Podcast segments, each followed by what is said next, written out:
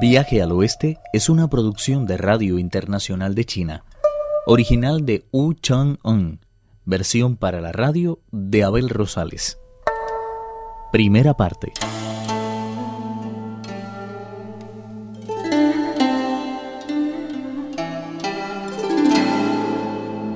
La Bodhisattva ofreció sus servicios al gran Buda.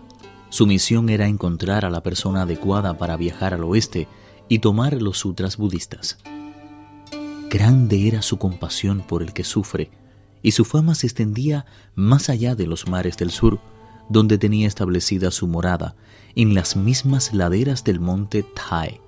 Si un pobre la invoca, acude solícita en su ayuda y le libra de sus angustias es la misericordiosa señora de la montaña Potalaca, la inmortal Kuan Yin de la caverna del sonido de las mareas. Buda se sintió encantado con su ofrecimiento y le dijo, No hay persona mejor cualificada que tú para hacer un viaje como ese.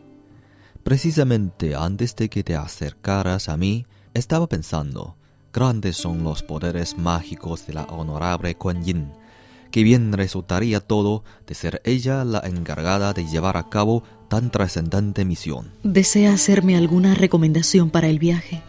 Fíjate con cuidado en el camino.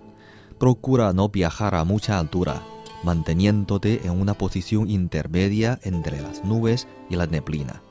De esa forma, podrás ver con toda claridad las montañas y los cursos de agua y te será más fácil calcular las distancias exactas. Es preciso que facilites todos los datos que puedas a la persona elegida para venir a buscar las escrituras. Aún así, el viaje le resultaría difícil y peligroso en extremo, por lo que creo que mis cinco talismanes les servirán de muchísima ayuda. Se volvió a sus ayudantes y les ordenó que trajeran una túnica bordada y un bastón con nueve anillos de marcado corte sacerdotal. Al entregárselos a la Bodhisattva, añadió, Entrégaselos a la persona que elijas. Si se mantiene firme en su intención de venir a por las escrituras, la túnica le ayudará a no caer en la infatigable rueda de la transmigración. Por otra parte, una vez que empuñe el bastón, se verá libre del veneno y de toda sustancia ponzoñosa. La Bodhisattva se inclinó y tomó los regalos en sus manos. Buda sacó entonces tres pequeñas escamas y agregó, estos tesoros son para ti.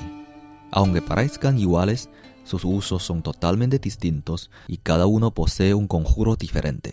Con esta, por ejemplo, hay que recitar el llamado en Salmo de Oro. A esta hay que aplicarle a conocido como constrictivo, y esta solo se torna efectiva cuando va acompañada del conjuro prohibitivo. Si te encuentras por el camino con algún monstruo con poderes mágicos, hazle ver lo erróneo de su obrar y convéncele para que acompañe en su viaje al hombre que ha de venir en busca de las escrituras. Si se opone a convertirse en discípulo tuyo, ponle en la cabeza una de estas coronas y recita el conjuro apropiado. Eso será suficiente. La cabeza se le hinchará como una burbuja y sentirá un dolor tan fuerte que creerá que le va a estallar el cerebro de un momento a otro. Esto le hará ver la conveniencia de rendirse a tus deseos. La Bodhisattva volvió a inclinarse, agradecida, y abandonó la estancia. En cuanto se hubo marchado, Buda llamó a su discípulo Hui An y le ordenó que no se separara de ella en ningún momento. Hui An poseía una enorme barra de hierro que pesaba más de mil libras y cumplió con tal fidelidad el deseo de su maestro que no se separó del lado de la Bodhisattva ni de día ni de noche, convirtiéndose de hecho en su guardaespaldas.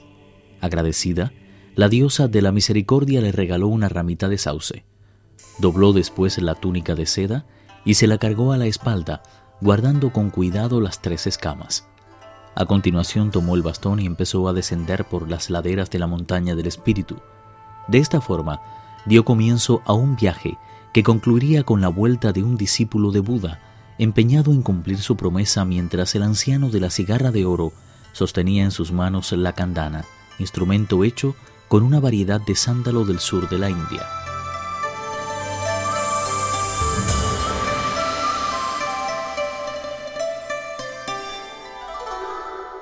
la Bodhisattva emprendió el vuelo a una altura que no superaba la de las nubes ni era inferior a la de la neblina. De esa forma podía recordar después el camino con más claridad y calcular con exactitud la distancia. De su viaje existe un poema que dice, Su búsqueda se extendió durante más de 10.000 millas. No es fácil decirte antemano quién será la persona elegida para cumplir tan alta misión. Jamás existió un seleccionador de hombres más cuidadoso que ella. ¿Por qué no puedo ser yo el afortunado? Disertar sobre el Tao cuando no se cree en él con firmeza es tan paguo como hablar sobre algo que no se conoce. Si el lado me reservara tan alto destino, gritaría mi fe hasta destrozarme la garganta y vomitar la bilis y el hígado.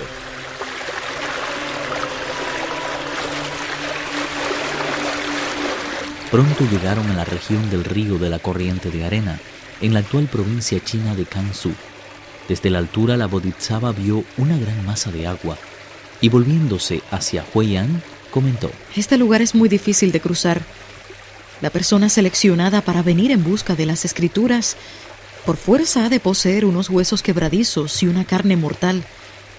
¿Cómo va a ser capaz de vadear un río tan ancho como este? La Bodhisattva detuvo su nube y miró con atención. Así descubrió que aquel río inmenso llegaba por el este hasta las costas arenosas, unía por el oeste los reinos bárbaros, alcanzaba por el sur las tierras de Ui y se aproximaba por el norte a la nación de los tártaros. Poseía una anchura que superaba las 800 millas y su longitud alcanzaba varios miles más. El agua corría por su cauce como si la tierra hubiera sufrido una tremenda sacudida. En algunos puntos, su corriente era tan violenta que ni la balsa de un dios podía cruzarla. Hasta una simple hoja de loto le hubiera resultado imposible mantenerse a flote en ellas. La Bodhisattva estaba mirando desconsolada el espectáculo que ofrecía el río, cuando de pronto se oyó un violento chapoteo y saltó fuera del agua un monstruo espantoso y terrible. La bestia intentó agredir a la Bodhisattva y de inmediato Moxa, Huiyan, se interpuso. Fue un combate terrible hasta que el monstruo agotado reconoció el poder de su adversario, quien le aclaró el origen de su maestra. La bestia arrepentida dijo, Permítanme explicarles por qué he obrado así. Aunque parezca lo contrario, yo no soy ningún monstruo, sino el mariscal encargado de salir a recibir la carroza de Fénix del emperador de Jade en el Salón de la Niebla Divina. Durante la celebración del Festival de los Melocotones Inmortales, cometí el error de romper una copa de cristal y el emperador me condenó a recibir 800 latigazos, desterrándome a continuación a las regiones inferiores y convirtiéndome en la bestia que ahora soy. Pero eso no es todo. Cada siete días manda contra mí una espada voladora, que me atraviesa el pecho y el costado más de cien veces antes de regresar al lugar del que partió. De ahí que presente el lamentable estado que ven. Lo más difícil de soportar de todas formas es el frío, y sobre todo el hambre, que me fuerza a salir del agua cada cierto tiempo en busca de algún caminante al que devorar. Lo que menos imaginaba es que fueran ustedes los que trataban de cruzar hoy mi río. De inmediato, la Bodhisattva le reprendió. Se te expulsó de los cielos por tu pecado. Lejos de arrepentirte, has continuado destrozando vidas, por lo que puede decirse que lo único que has hecho en todo este tiempo ha sido añadir ofensa al pecado.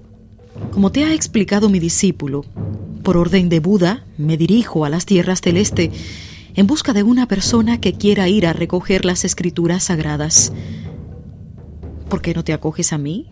te amparas en las buenas obras y acompañas como discípulo al elegido cuando vaya al paraíso occidental a pedir las escrituras a Buda.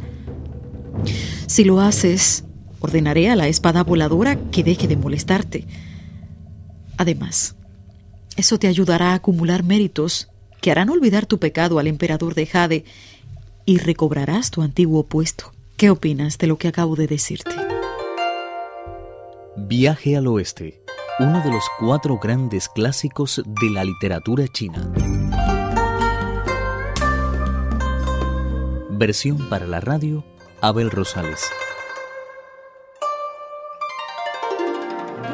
Actuaron en este capítulo Carelis Cusidó, Víctor Yu, Juan Carlos Zamora y Alejandro Lee. Esta es una realización de Abel Rosales, quien les habla, para Radio Internacional de China.